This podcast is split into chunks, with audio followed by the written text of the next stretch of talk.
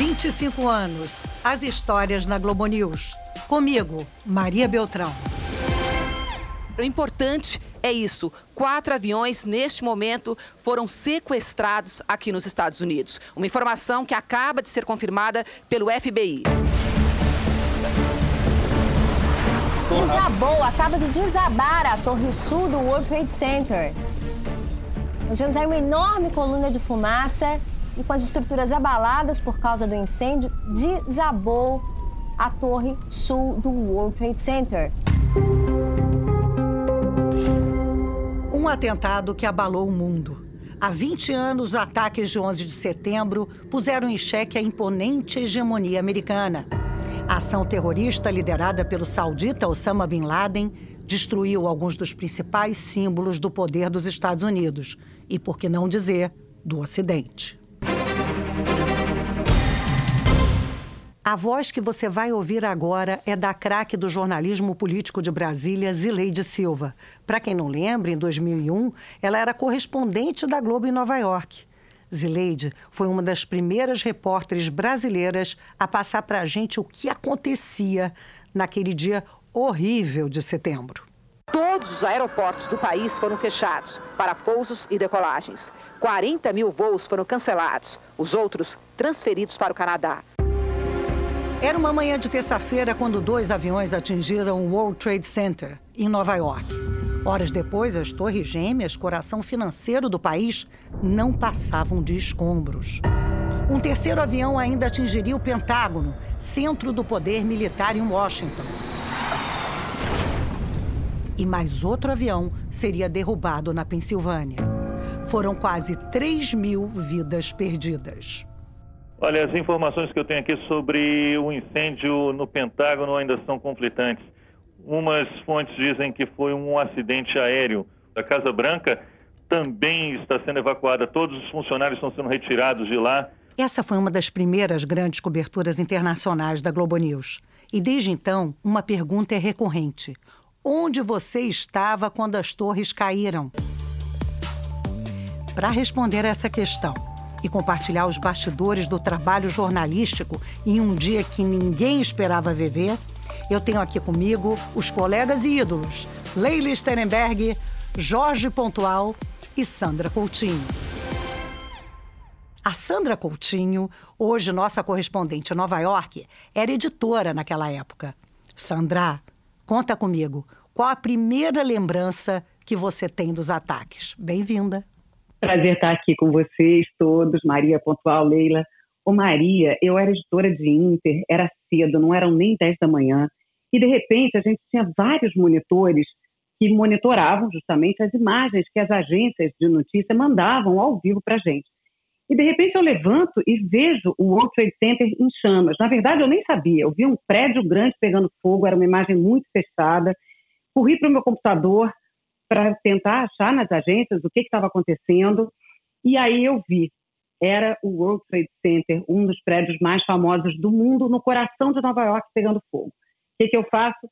Dou alerta para o nosso, então, chefe, editor-chefe do horário, Ricardo Calil, que adorava notícia ao uhum. vivo, você deve lembrar bem. E aí, o que, que ele fala? Oh. vamos entrar ao vivo, vamos entrar, vamos entrar, vamos entrar. E eu falava, mas a gente não tem ideia do que está acontecendo. A gente descobre no caminho. E aí eu saio. Entrar com que informação? Não interessa. Não interessa.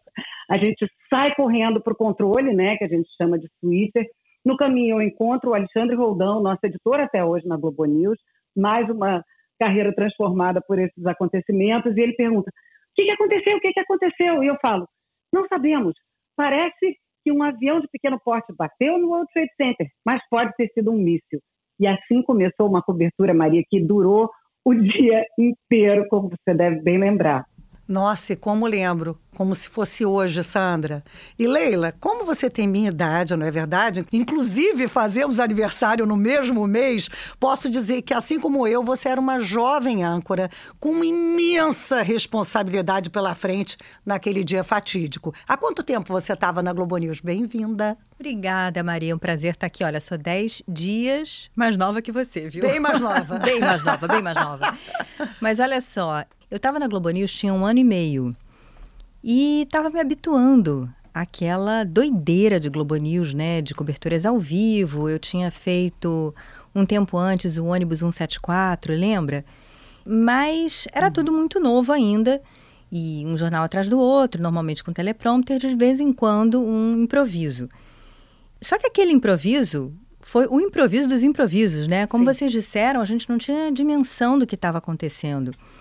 Foi algo que a gente foi descobrindo aos pouquinhos e de repente, inclusive, algo que acho que mexeu comigo e com você, lembra? A gente começou a fazer tradução simultânea, Sim. sem saber que a gente era capaz disso. Quando vocês dizem que foi um divisor de águas, claro que foi, né?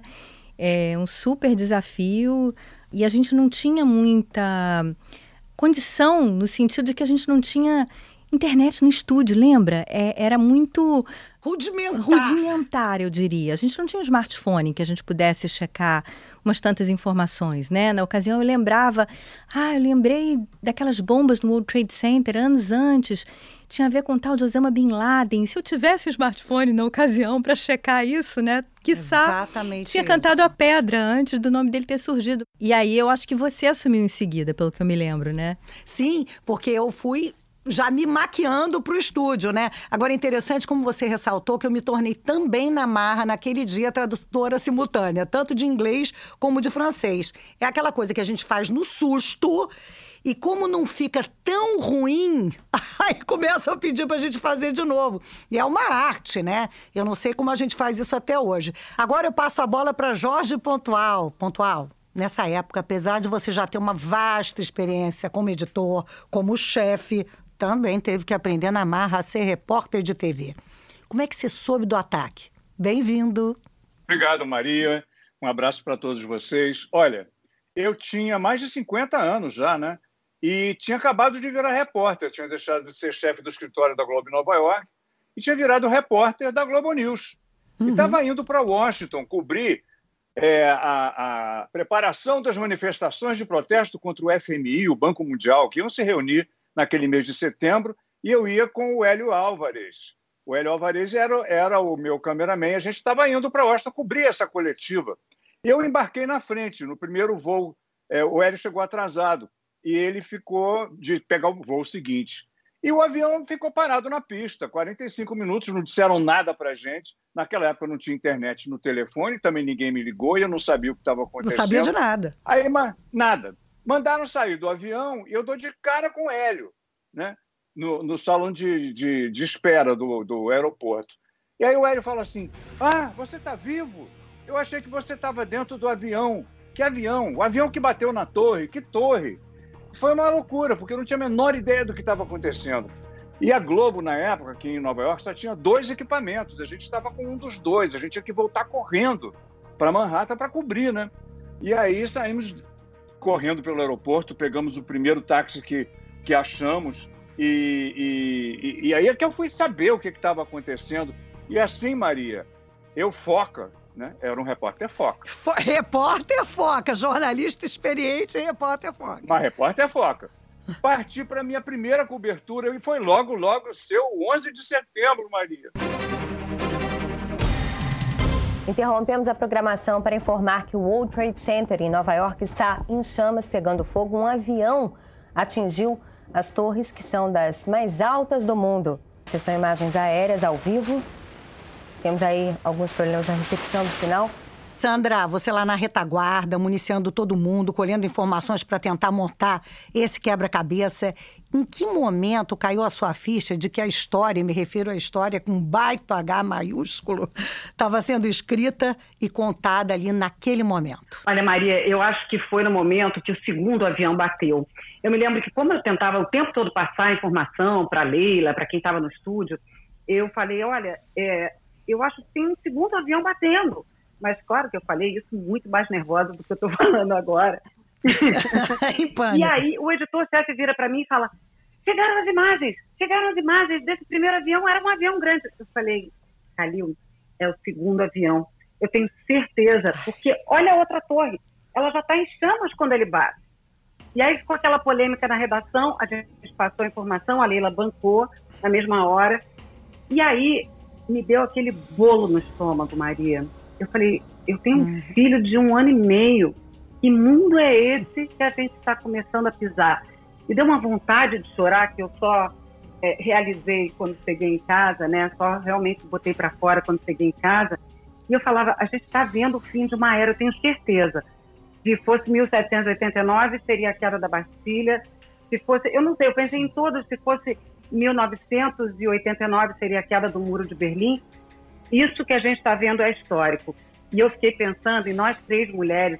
Eu sou um pouco mais velha, já tinha um filho na época, Gabriel. Mas tanto você, quanto eu, quanto a Leila, três meses depois engravidamos das nossas filhas. Ana, Exatamente. não é? Laura e Luísa. Olha que coisa impressionante. Apesar de todo esse medo que a gente teve dessa nova era que estava começando, é um ato de fé na vida, não deixa de ser. Sem dúvida nenhuma, é a vida que se impõe. Agora eu quero saber do pontual a continuação da aventura dele, né? Ele saindo do aeroporto falando: vou para Manhattan, quero ir para o meio da destruição, quero entender o que está acontecendo para poder reportar. É aquela coisa do jornalista, né, pontual? Todo mundo correndo para longe e você indo em direção às torres. Pois é, o, o Hélio e eu entramos num táxi e o motorista falou: mas está tudo fechado, não tem ponte nem túnel para entrar em Manhattan. Aí a gente falou, vamos para o mais perto que você conseguir de uma das pontes, que aí a gente vai a pé. Bom, aí ficamos, estava tudo engarrafado, ficamos assistindo. As duas torres já estavam pegando fogo. E nós dentro do carro. E eu no telefone com a Globo News, ao vivo, tentando contar o que estava acontecendo. E eu estava em pânico, porque o meu filho André trabalhava num prédio que ficava grudado no World Trade Center, né? E eu não sabia se ele estava na hora no prédio. Só muito depois, nesse dia, que eu fiquei sabendo que o prédio dele foi atingido, mas ele tinha trabalhado até de madrugada e estava em casa dormindo. Ele não foi para o escritório. Então, ele estava a salvo. Mas aquela angústia, né? o que, que aconteceu com meu filho?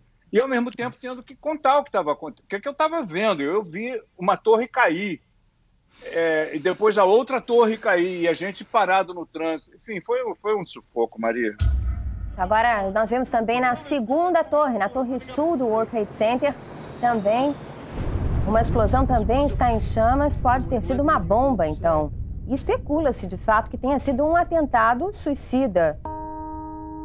Era uma sensação de transe, de sonho. Desde o ataque japonês à base de Pearl Harbor na Segunda Guerra Mundial, não havia nenhuma ofensiva estrangeira em solo americano.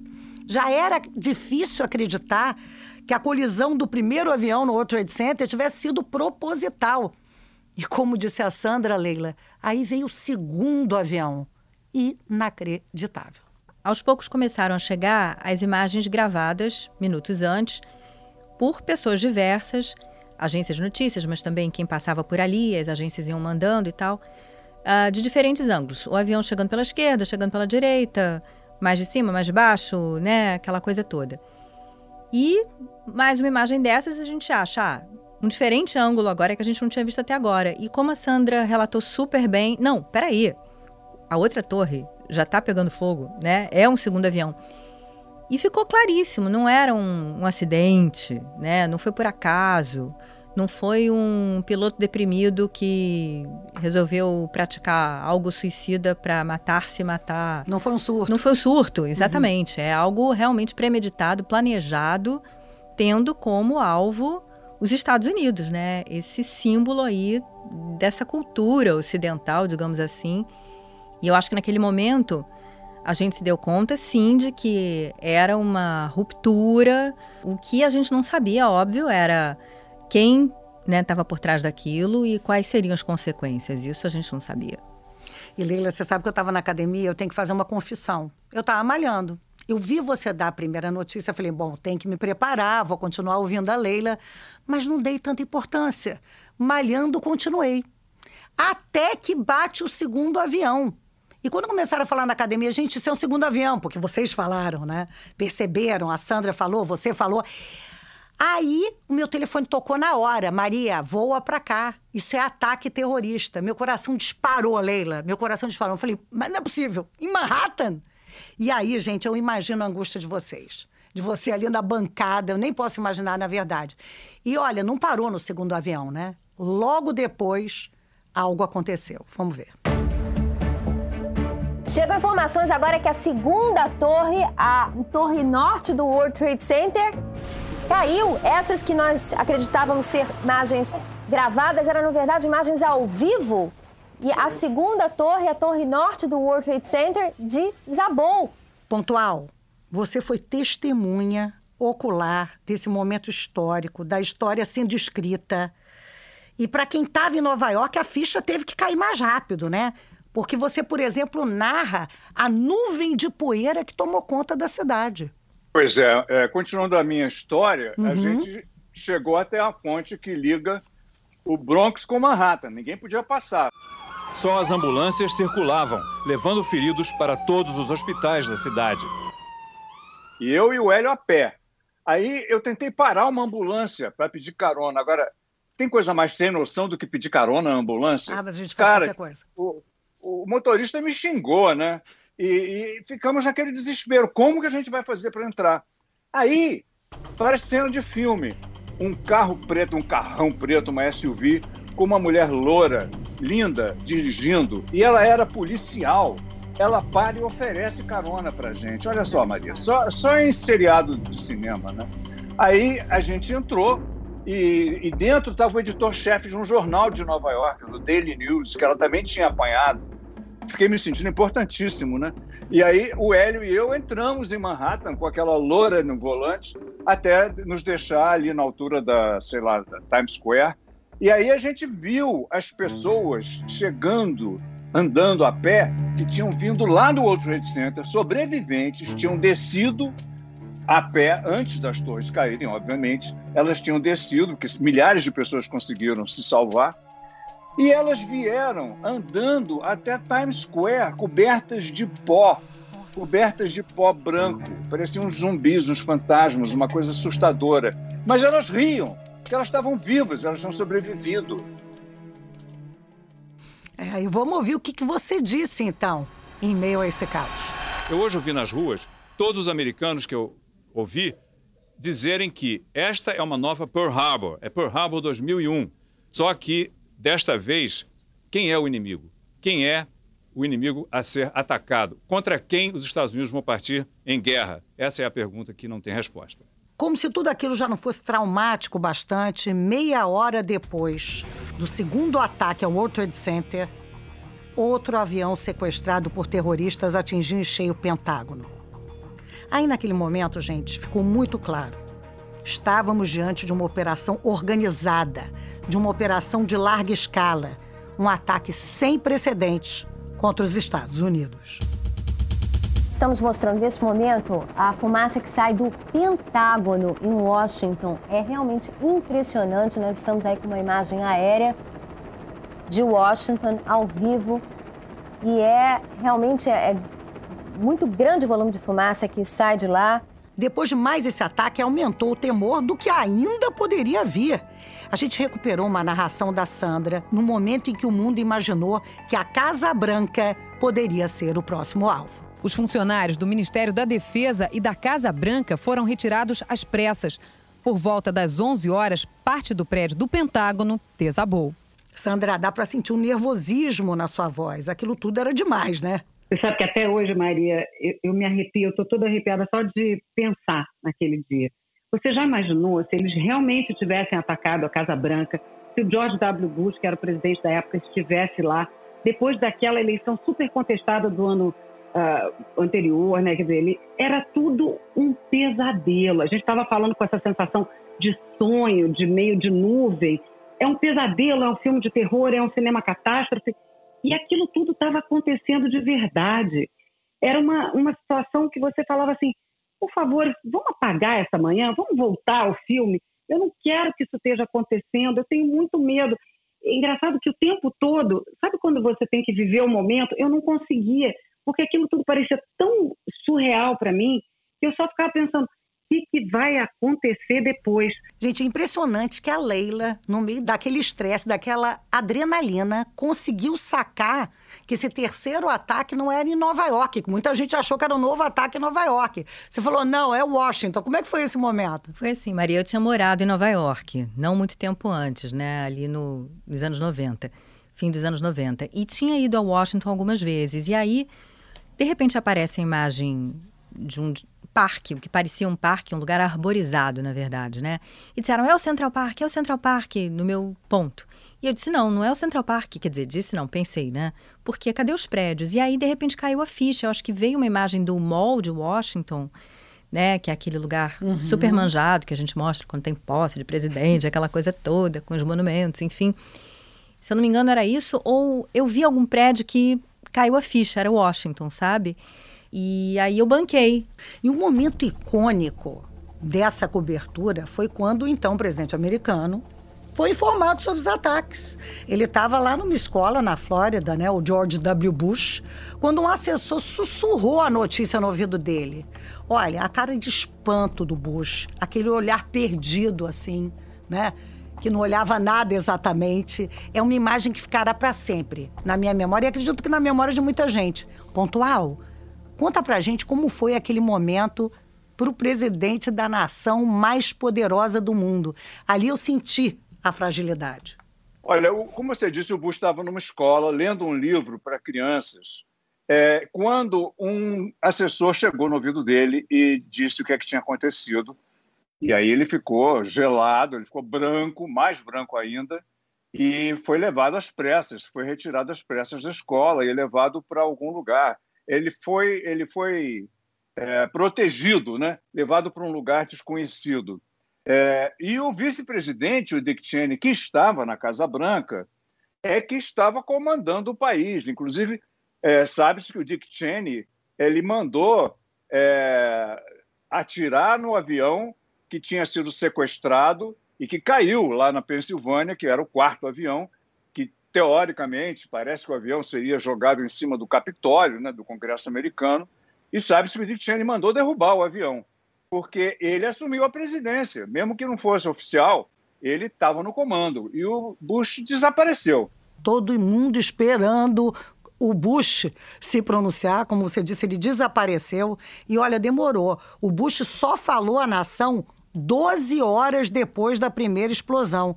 Eu estava na hora dessa transmissão. The resolve of our great nation a nossa grande nação está sendo testada, mas não, mas tenho certeza. Nós vamos passar nesse teste. Obrigada.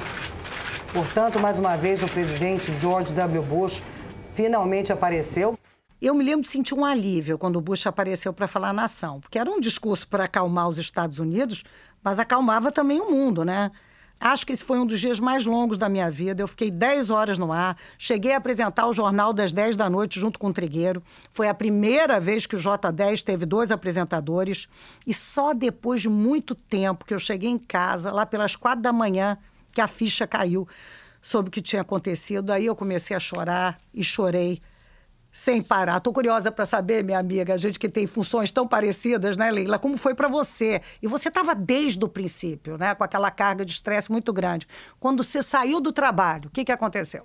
Maria, como virginiana, e você sabe bem disso, eu tentei manter uma casca de normalidade. Eu tinha hum. marcado de levar o carro na oficina para resolver alguma coisa. Cheguei, deixei o carro lá. Quando eu voltei para casa de táxi, eu me dei conta de que eu tinha deixado a chave de casa no chaveiro do carro, ah, na oficina. Tive que voltar para lá. Isso dá o nível, né, de como eu estava zonza, sem noção das coisas. E também chorei, aquela coisa toda. E o meu então marido, também jornalista, estava na redação até super tarde e a gente se falou várias vezes, naquela perplexidade toda, mas absolutamente aparvalhada, né? O que vai ser do mundo daqui para frente. You're looking at a live picture of the World Trade Center Tower, where, according to eyewitness Sean Murtaugh, he is a vice president of finance. Pontual lembra de um cheiro que tomou conta da cidade de Nova York, né, Pontual? Olha, você pode imaginar uma cidade traumatizada, né, por um ataque desses, completamente traumatizada, né? A gente andava na rua e chorava de repente. Eu chorava de repente, porque não é nem medo, é pior, é um pânico. E aí o cheiro de queimado das torres queimando, né, das ruínas das torres queimando, era uma mistura de cheiro de carne queimada com cheiro de plástico queimado. Era uma, um fedor assim horrível. Eu nunca tinha sentido esse cheiro antes. E tomou conta da cidade. O vento levou lá do sul da ilha para o resto de Manhattan. E tomou conta.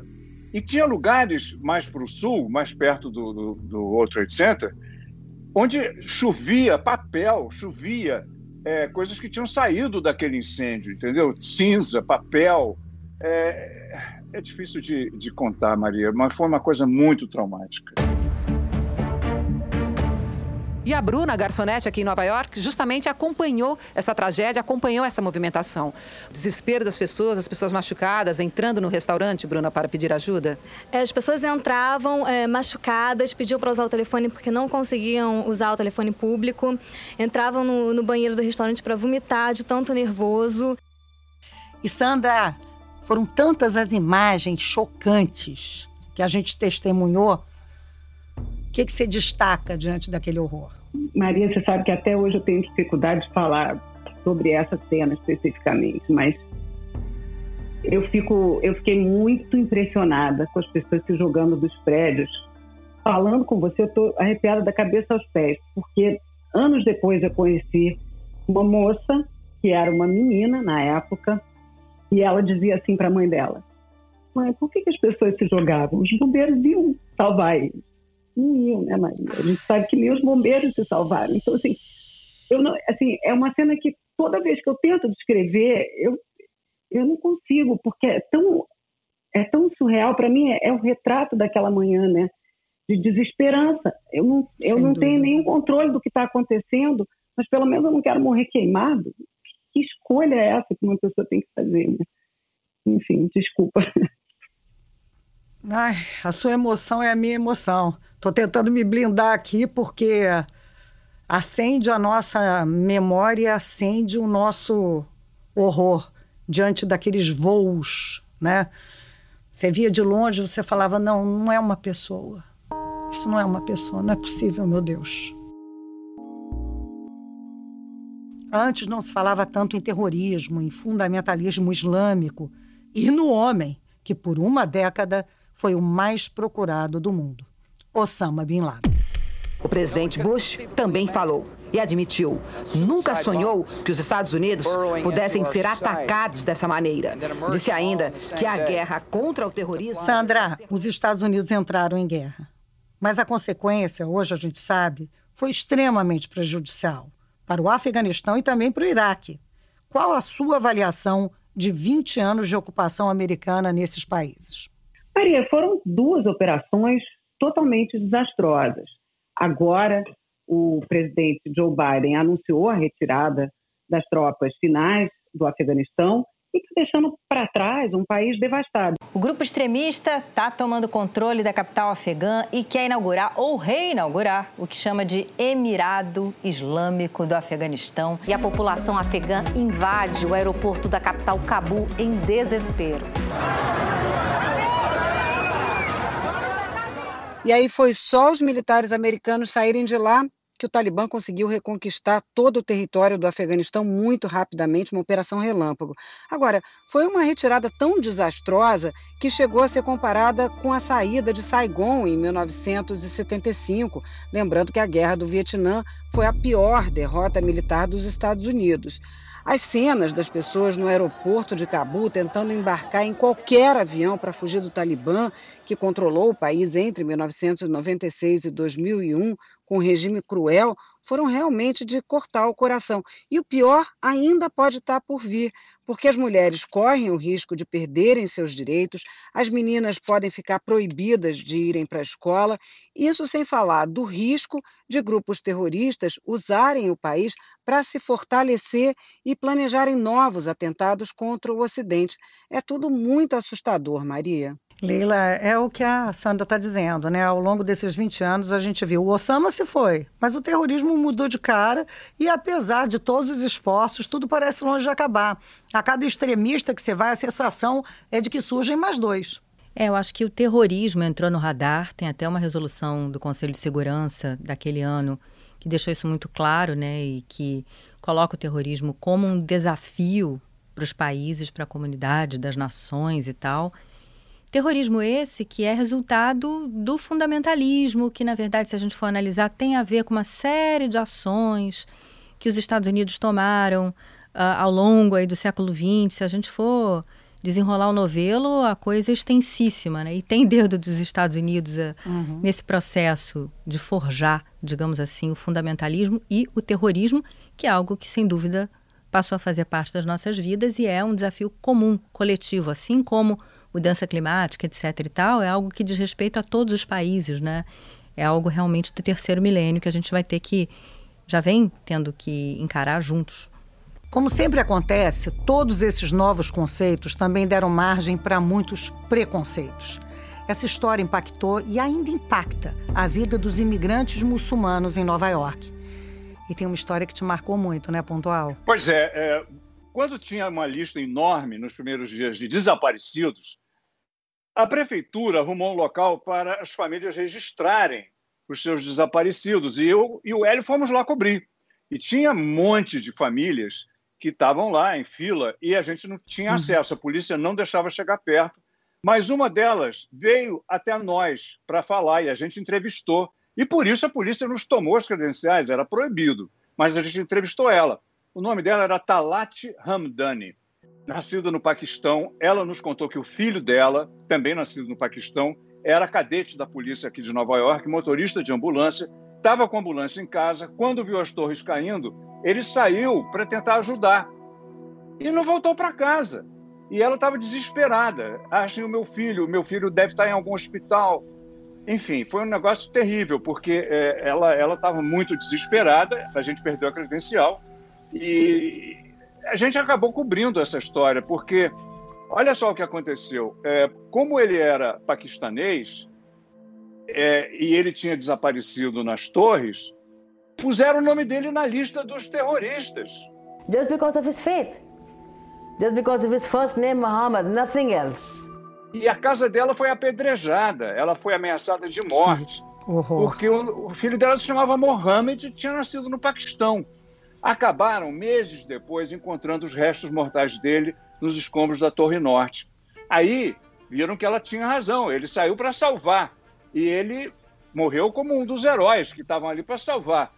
Teve um enterro de herói feito pela polícia de Nova York, no qual ela falou: olha, se ele se chamasse Jesus ou Moisés, ele teria sido considerado herói desde o início, mas ele se chamava Mohammed.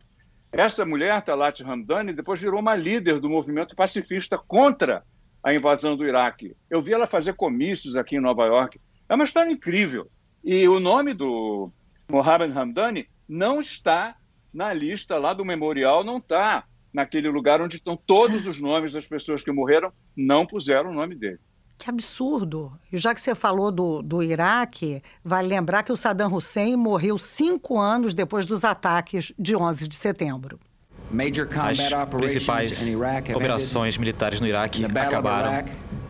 E na Batalha do Iraque, os Estados Unidos e seus aliados venceram. Graças a vocês, o tirano caiu e o Iraque está livre. Já Osama Bin Laden, como falamos há pouco, foi morto uma década depois dos ataques. Tonight, I can report to the American people and to the world that the United States has conducted an operation that killed Osama bin Laden, the leader of Al Qaeda. Sandra, há 10 anos você virou correspondente internacional e foi morar justamente a uma quadra de onde ficavam as Torres Gêmeas. Qual é o sentimento pro-americano de hoje? Tem toda uma nova geração que não viveu aquilo. Pois é, Maria, você estava falando da morte do Osama Bin Laden no dia que ele foi morto, as pessoas foram ali para o lugar onde ficavam as Torres Gêmeas comemorar. As pessoas gritavam: Estados Unidos! USA! USA! USA! Isso foi há 10 anos. Hoje, aquilo ali virou um novo prédio mais alto das Américas, o World Trade Center número 1, virou um shopping center, tem duas piscinas que são os memoriais, como o Pontual estava dizendo, que tem o nome de todas as vítimas dos ataques virou um local, virou um local turístico. Então, é, quando chega no ano de setembro, todo o meu bairro fica isolado, cercado, os policiais super nervosos, a gente tenta passar de bicicleta, não pode, e as pessoas começam a achar aquilo tudo uma chatice, uma nuisance, como eles dizem aqui, né, Maria? Como se fosse um aborrecimento, porque a cidade tem pressa. Mas tudo que aconteceu há 20 anos ainda tem reflexos hoje. Eu te confesso que eu fico um pouco. Eu não estava na hora, eu moro no bairro há 10 anos, mas eu acho um pouco de desrespeito passar por cima disso tudo, porque foi muito grave e o que a gente vive hoje ainda é reflexo disso. Vamos respeitar um pouco essas quase 3 mil vidas perdidas naquele dia, né, Maria?